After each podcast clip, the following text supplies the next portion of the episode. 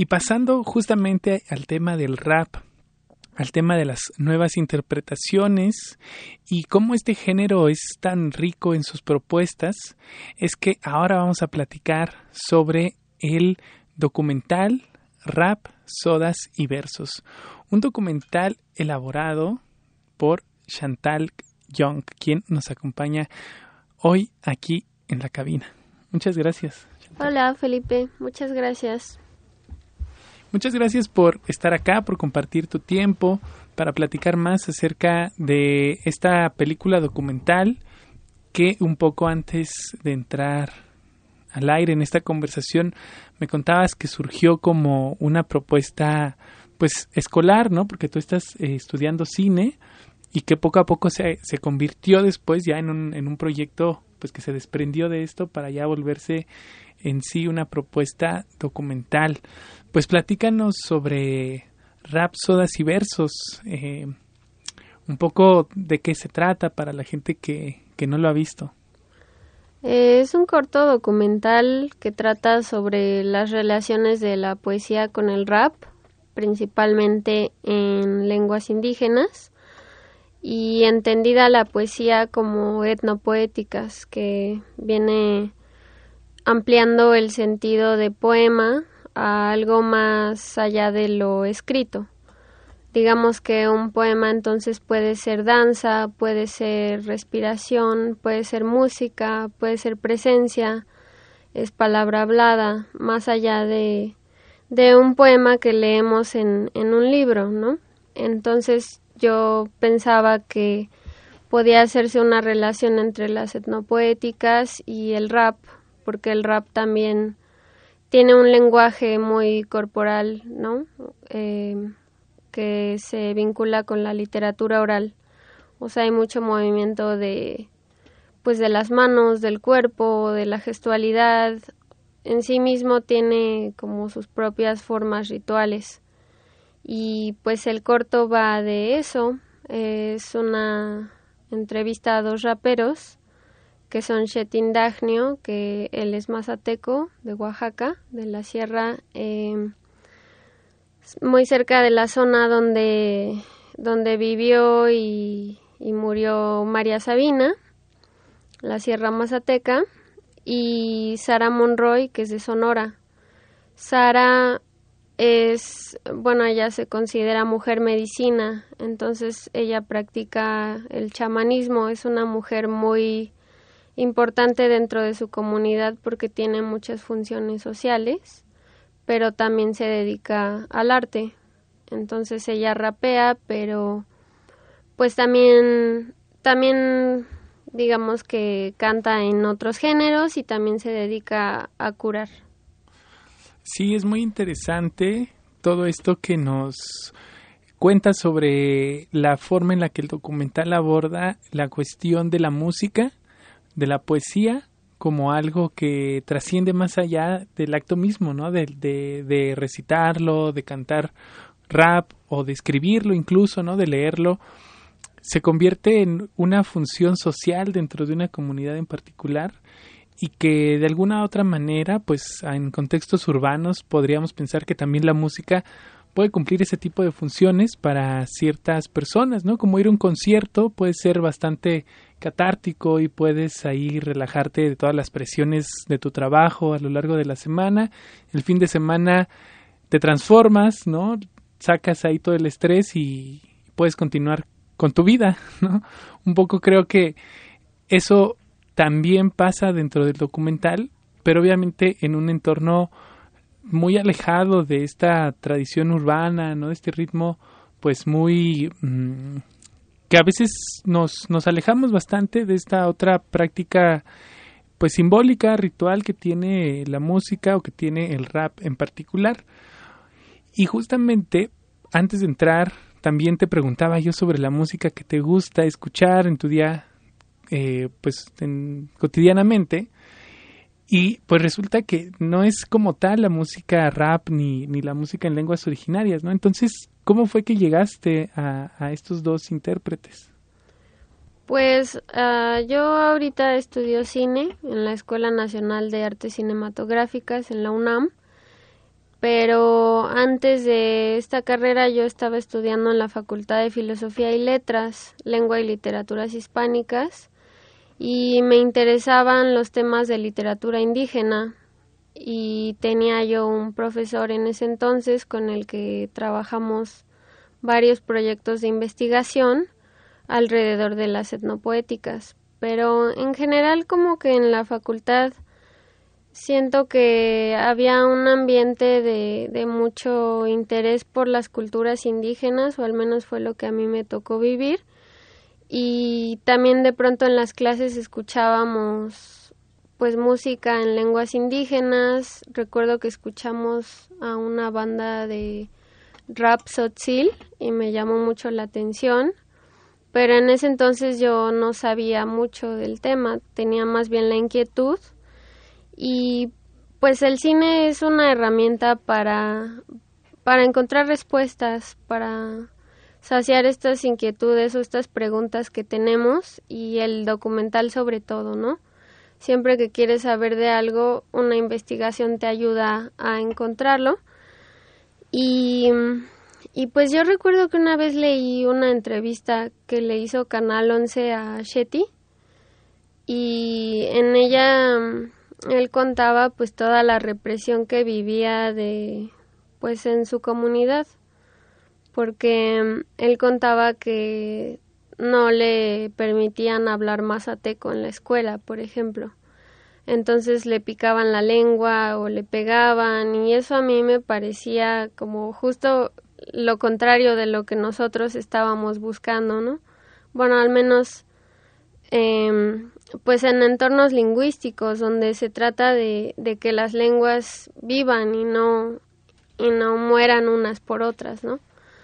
Entonces, pues a mí me, me interesó mucho su historia, empecé a escuchar su música y me puse en contacto, lo agregué en Facebook y pues bien buena onda él, o sea, yo después ya supe de su historia que él vive aquí en la ciudad porque tiene que trabajar y ahí es donde un poco lo urbano se, se traga eh, lo rural, ¿no? O sea, o lo integra en su cotidianidad.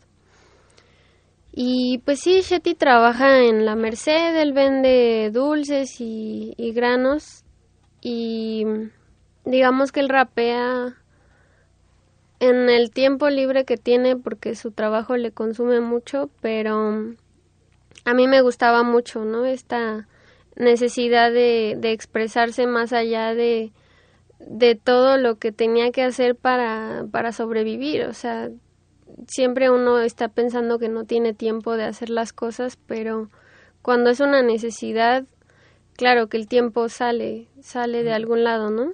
Y Sara a Sara yo la conocí por eh, este maestro con el que trabajé, se llama Enrique Flores.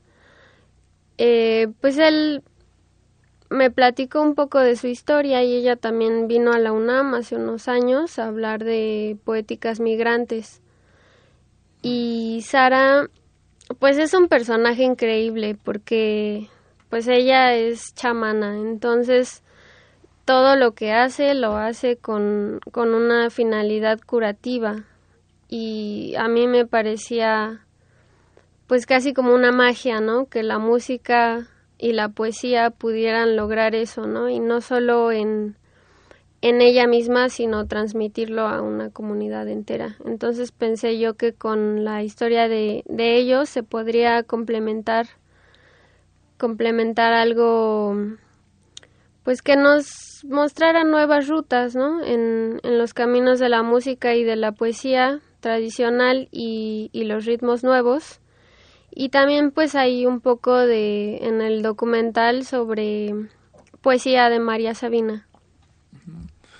Oye, qué interesante todo esto que, que nos da sobre los contextos de cómo llegas a estos dos músicos, compositores, intérpretes, y en particular la historia de Shetty es es muy fuerte, ¿no? Porque nos habla acerca de cómo muchas veces la gente que quiere dedicarse pues a las cuestiones de la creatividad artísticas se ve orillada en cierta forma a realizar otras actividades para complementar pues esta labor desde las artes o la creatividad y que en el caso de Shetty pues ha estado presente ahí en, en, la música eh, en sus tiempos libres, ¿no? Que, de alguna otra forma pues se ha dado esta esta búsqueda por eh, por darse ese tiempo, por otorgarse ese espacio de dedicarse a la creación de su música. Y en el caso de Sara, bueno, pues toda una figura muy importante para, para la comunidad. Además, me llamaba mucho la atención escuchando su música. Justamente tiene como estas propuestas que van de la música mm, un poco mm, de la fusión electrónica, ¿no? Tiene un disco que se llama mm, Viento y Vida. Viento y Vida. Sí, y justamente ahí ella va explorando distintos sonidos que van desde la música electrónica un poco, pero también de la música vocal, ¿no? Y cómo con, con el sonido de la voz va transformando al, a quien va escuchando, porque escuchas el disco y sí te metes como en un, en un viaje interno ahí muy particular. Y creo que todo eso también se refleja bastante bien en Rapsodas y Versos, de la manera en la que la música puede, en, en este caso, pues el, el, rap en particular, ¿no? Puede eh, funcionar dentro de una comunidad para atender ciertas problemáticas, para también pues ser un, un medio de expresión para, para estos dos estos dos personajes que necesitan este este espacio de, de, exploración y, de difusión de sus ideas. Y pues hablando ya sobre la cinta, platícanos em, en dónde se, se ha proyectado y si quisiéramos también verla, cómo, cómo es el, el, proceso. Pues ahorita el corto está haciendo su ruta en festivales. Eh, bueno, igual regresando un poco a lo que estábamos hablando, se me olvidó comentar también pues esta dimensión tradicional que, que también tiene el canto, ¿no? Porque Sara en Sara pertenece a la nación Comcac, que también son conocidos como seris en Sonora. Pero allá los cantos tradicionales, los cantos curativos, son reservados exclusivamente para los hombres y mujeres medicina. O sea, digamos que no cualquiera puede cantarlos, ¿no? Pero de por sí el rap, pues siempre ha habido gente que, que piense que no se debe cantar en lenguas indígenas porque es ajeno a su cultura, ¿no? Entonces un poco el, documental busca abrir estas, estas, digamos, nuevos caminos de, de expresión. Y sí, ahorita está haciendo su ruta en festivales. Pues estuvo en, en Estados Unidos, en el festival de Hunter Mountain. Estuvo también en el Lulea International Film Festival en Suecia. Em, estuvo participando por el premio José Rovirosa a Mejor Documental Estudiantil Mexicano. Y estuvo hace unos días también en el Festival Internacional de Cine de Orizaba, en Veracruz. Por el momento, como los festivales eh, no permiten que los, los documentales estén de libre acceso en Internet, pues está un poco restringida la visualización. Pero en la página, si ustedes siguen la página, todo el tiempo hay anuncios de dónde se va a proyectar, vienen muchas nuevas proyecciones y, y muchas de ellas son por internet, entonces pues es un poco seguir la información en la página o ya directamente contactarnos por medio de la página. Eh, la página se llama Rap, Sodas y Versos, separado, Rap, Sodas y Versos, cortometraje. Vale, pues ahí está la invitación a que sigan Rap, Sodas y Versos, se enteren de las próximas presentaciones, exhibiciones de este documental, más detalles también acerca de las eh, pues próximas eh, giras, festivales a los cuales podrán ustedes acudir y ver este, este documental que vale muchísimo la pena para conocer más acerca de la función que tiene la música dentro de la comunidad, sobre la historia de Shetty y de Sarah Monroy y sobre pues esta indagación profunda sobre la música en lenguas originarias, la poesía también que hay es un debate, ¿no? entre el rap y la poesía, entre el rap y, lenguas originarias. Hay muchas cosas ahí que aún están muy abiertas y que afortunadamente el cine nacional poco a poco también se ha, se ha encargado muchísimo de, de estos temas. Yo me recordaba mucho de otra película que se llama El sueño del maracame, ¿no? que justamente también aborda la cuestión de un niño que quiere tocar música, que él pertenece a la comunidad wixárika o, también llamada como los huicholes y que al su búsqueda de intentar tocar rock tiene ahí hay algunas dificultades con, con su comunidad porque no, no les parece adecuado, ¿no? Algunos sí, algunos no, es un debate y creo que son varias cosas que están todavía abiertas en la música contemporánea y en la cultura de México, así es que vale mucho la pena. Todavía vamos a tener un, un, rato más aquí con nosotros a Chantal para seguir hablando sobre rapsodas y versos, sobre la música de Sarah Monroy, por supuesto también de Shetty y también para que ustedes conozcan más acerca del el cine que se está haciendo actualmente en nuestro país. Vamos a escuchar precisamente a Sara Monroy.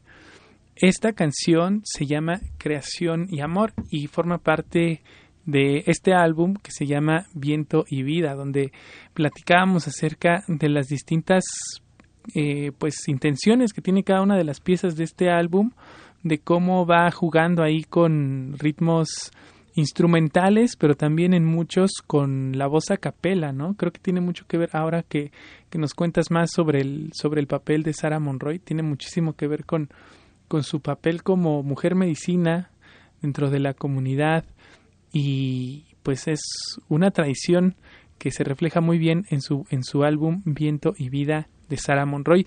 Y este tema en particular, Creación y Amor, mezcla precisamente la cuestión instrumental con la cuestión vocal. Así es que, pues vayamos a escucharlo eh, de Sara Monroy, Creación y Amor a través de Radio México Internacional. Ya volvemos.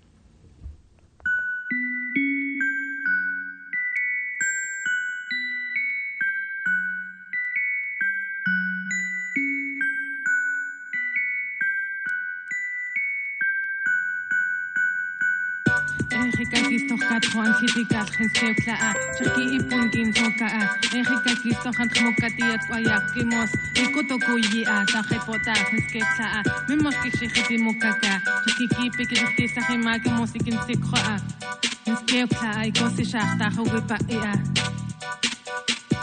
Mujer donan sin Pachamama, espejo, vida que evoluciona, creación, amor,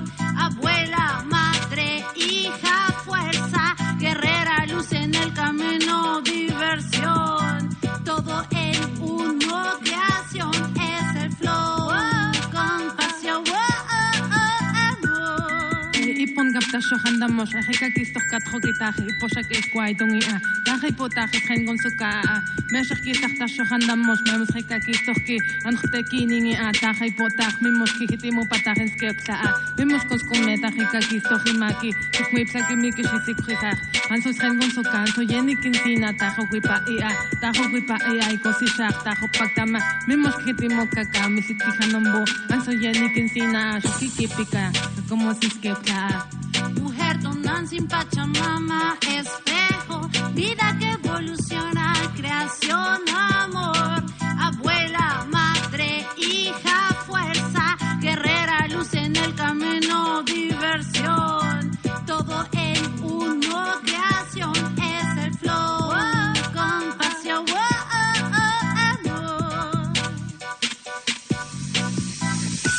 kakistok katjo kuanjik anjitikom pogotajtia jasoxa jekakistok kuanjik kuanj anjitikaj misjen gunsoka ansoyenikintina mexajkitaj kuamka ijajitajneka misjen gunsoka jekakistok jikatjo kitaj megikotzaiga atajaitzama ansoyenikintina isjen gunsoka tajaipotajin batjinsokaa chakikipikitaq misojikujtaj mosiajintaya jekakistojemakinbu'u jekakistojemakinbu'u jinsek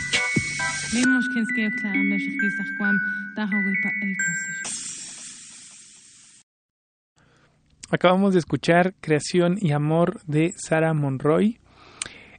Platicábamos acerca de esta particularidad que tienen que tiene esta comunidad conocida como los Seris en el estado de Sonora, eh, habitantes de la isla Tiburón, ¿no? que es una isla ahí muy pegada al estado norteño de, de Sonora y que es una cultura igual prehispánica, milenaria.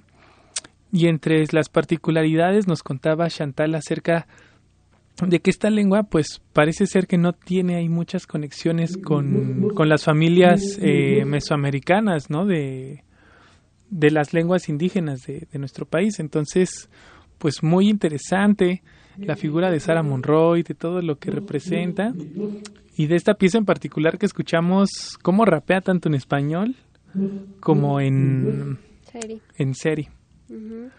¿Algo más que nos quieras comentar sobre... ¿Sobre Sara? Sobre Sara. Sí, pues tienes razón en esto que dices de que es la lengua es muy particular, ¿no? Se dice que es única en el mundo porque no tiene préstamos lingüísticos de otras lenguas ni siquiera de las lenguas mesoamericanas, entonces como que no se sabe bien a bien cuál es su origen. Y escucharla en, en rap es muy bonito. Ella dice que su lengua se lleva muy bien con el rap, que hay un sonido como que, que aprovecha ella para rapear. Entonces sí, o sea, como que la lengua presta su misma musicalidad a, pues a las palabras, ¿no? Y, también le da un cierto ritmo. Y sobre Sara, pues sí, Sara también le, le comento yo a Felipe que es pues muy completa en su día a día, ¿no? En su quehacer. Sara también se ha, se ha dedicado a, a, traducir, ha estudiado lingüística, también es danzante, también es pescadora, es embajadora cultural, es como una mujer que, si bien ha, ha tenido como también ciertas complicaciones en su comunidad por su orientación sexual y temas de pues sí temas de también disrupción no porque su quehacer no solo es tradicional sino también busca romper con lo tradicional en muchos sentidos. Pero creo que es un muy buen ejemplo y lo que busca el documental es dar un mensaje positivo, dar un mensaje de que a pesar de las complicaciones que puedan encontrar dentro y fuera de su comunidad, los artistas siguen expresándose y no solo eso, sino buscando que su música llegue a transmitirle esa misma paz a otras personas. Oye, pues se nota muchísimo tu interés que viene desde pues tus estudios en, en letras hispánicas, en literatura, sobre todas estas mm, pues propuestas lingüísticas, culturas ajenas al español, pero muy presentes en la cultura mexicana, ¿no? Que a lo largo de siglos pues han ahí resistido el paso del tiempo. El proyecto también hispanizante, ¿no? Muy muy amplio en todo México, que en varias, incluso al día de hoy podemos decir que, que sigue intentando pues eliminar estas consideradas diferencias, ¿no? De las, de, de lo que no es español, bueno, pues son, se dice por ahí muchas veces dialectos, ¿no? Pero en realidad son lenguas, son, tienen una complejidad muy, muy interesante. Eh, y es muy particular entonces pues ese interés que, que viene ya desde hace ya, ya mucho tiempo en, en, en, tu vida, en tu carrera. Y quisiera que nos platicaras en este momento sobre la manera en la que em, pues has entrado al cine, o sea, ¿por qué, por qué decides después de, de, de tener pues este acercamiento desde la literatura, desde este estudio pues muy particular que ofrece eh, pues aprender o relacionarse con una carrera de, de, letras, ¿no? Creo que te ofrece herramientas muy interesantes, pero que sin duda el cine pues es en realidad también otro lenguaje, ¿no? Es, tiene otras herramientas, requiere de otra técnica, de otra paciencia. Entonces cuéntanos por qué en algún momento decidiste moverte hacia, hacia el cine, qué te movió hacia allá.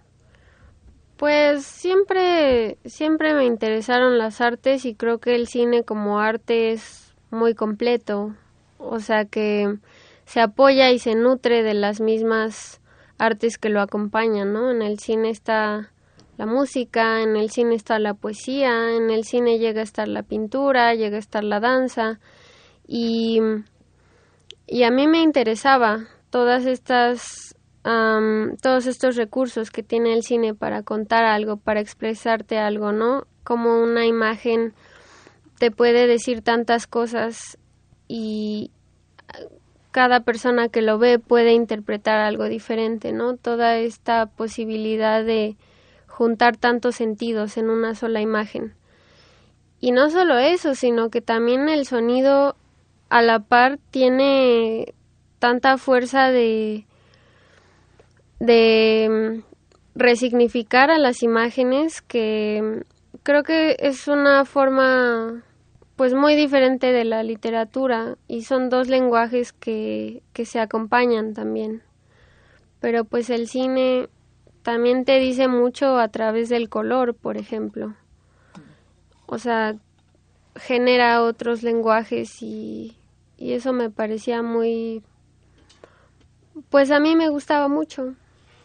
Sí, que afortunadamente a veces uno podría pensar que es una herramienta de difusión eh, más accesible, ¿no? ¿Tú qué piensas sobre eso? Yo recuerdo muchas veces que así tareas en la secundaria que te dejaban leer un libro, siempre pensabas, ay, bueno, si hay película, pues veo la película, ¿no? Y ya.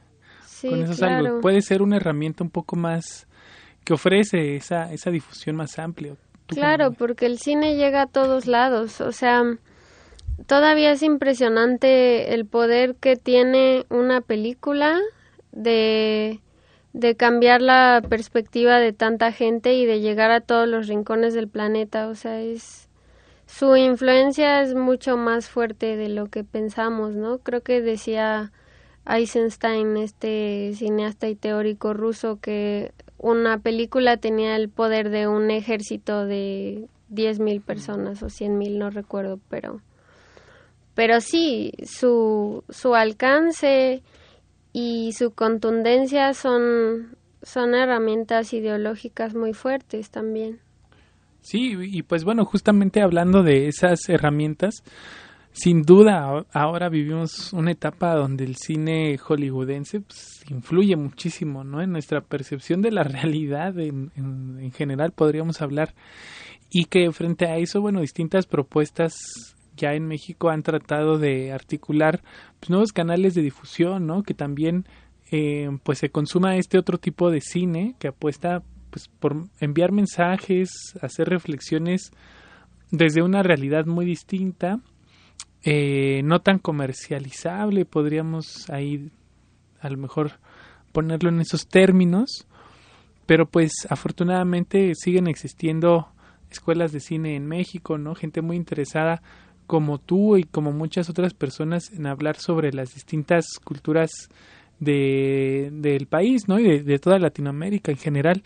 Eh, y que bueno, pues creo que eh, es muy importante hacer, hacer difusión de, del cine nacional, ¿no? De que podamos, bueno, no solo mexicano, sino en general otro tipo de cine, no solamente el, el que siempre nos ofrecen en, en, en los grandes recintos comerciales las mismas películas, ¿no? Porque muchas veces son muy repetitivas.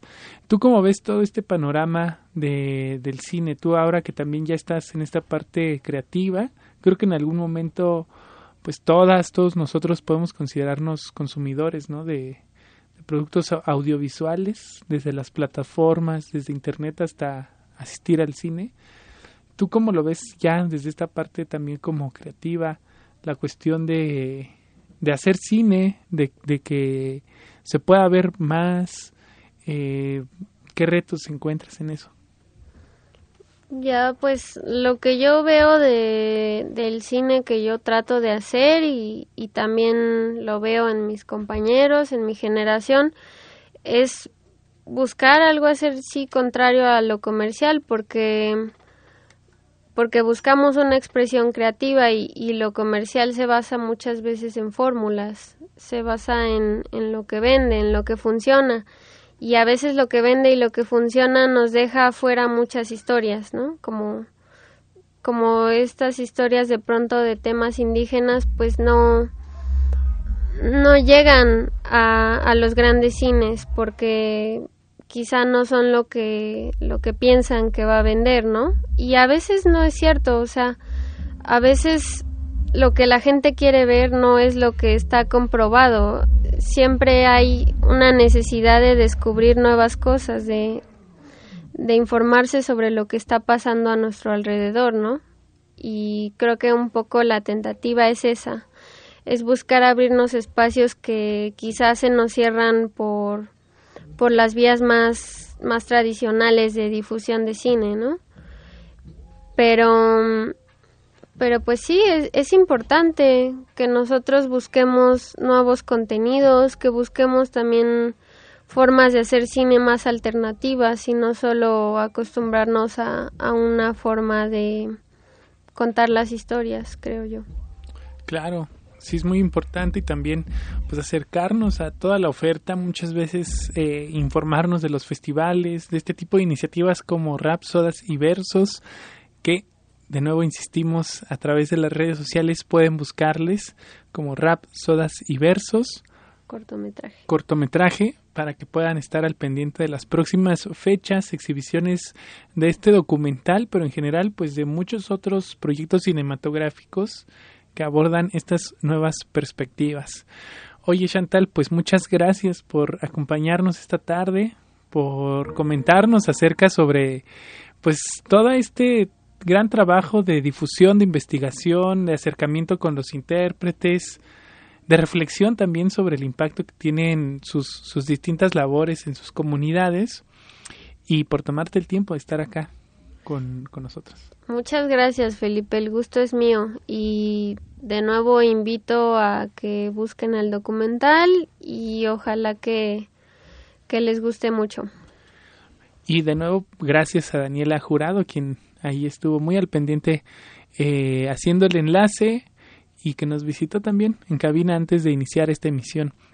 Para despedirnos vamos a escuchar a Shetty. Él es de origen mazateco, vive en la Ciudad de México. ¿Hay algo que, que, nos quieras comentar para cerrar eh, sobre Shetty, sobre el documental? Sobre Shetty, ¿qué será sobre Shetty? Pues sí, como te decía, Shetty vive acá, él trabaja en la Merced, pero él es de Agua Oscura, así se llama su localidad, y Dagnio significa el joven de Agua Oscura. Y es un pueblito muy cercano a, a de Jiménez, que es el pueblo de, de María Sabina, pero eh, María Sabina nació en San José Tenango, que es a donde pertenece la localidad de Shetty, Agua Oscura. Entonces comparten mucho estas raíces y, tradiciones. Y pues un poco Shetty, su búsqueda es que siga vivo el mazateco, ¿no? Y Shetty yo he visto que sí se ha enfrentado con pues problemas de, de todo tipo para no solo para rapear sino para hablar en mazateco no o sea venía la prohibición desde su familia venía la prohibición desde su escuela y realmente no se puede culpar a la gente no o sea son como ideas que que ellos mismos heredaron de de otras personas y muchas veces de pues de esta cultura, como tú decías, hispanizante, ¿no? Que, que privilegia al español sobre las lenguas indígenas, pero pero no solo la privilegia, sino que ahoga las lenguas indígenas a su paso, ¿no? Mientras que cada una tiene pues un mundo propio, una forma completamente diferente de, de concebir el mundo en el que vivimos, esta realidad.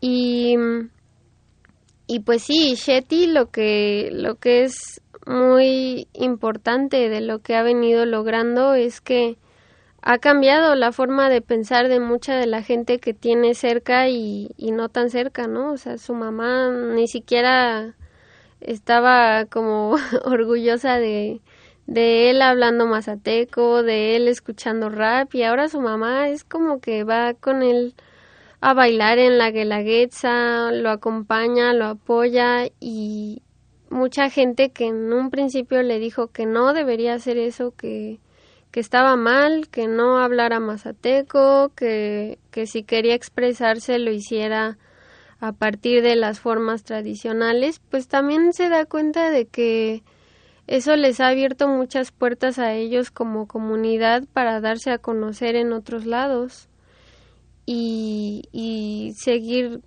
eh, dándole nuevos usos a la lengua, que también es importante para que siga viva, ¿no?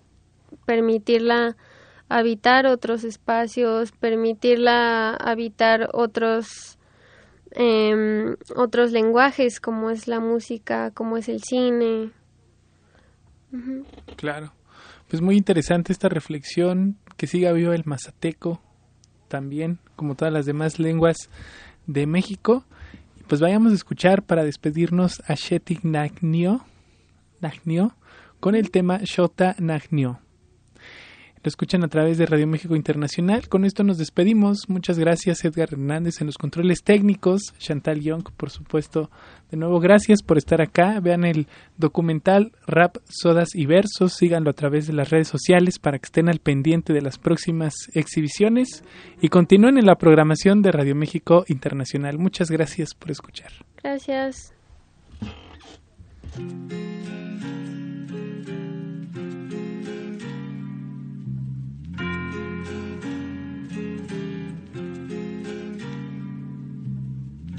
Nindo na shinga nai nangile chiko nindo nangile chota sisha yanda sin dia la ho ya nya cha nya ni tsake so man cha chinga na hi.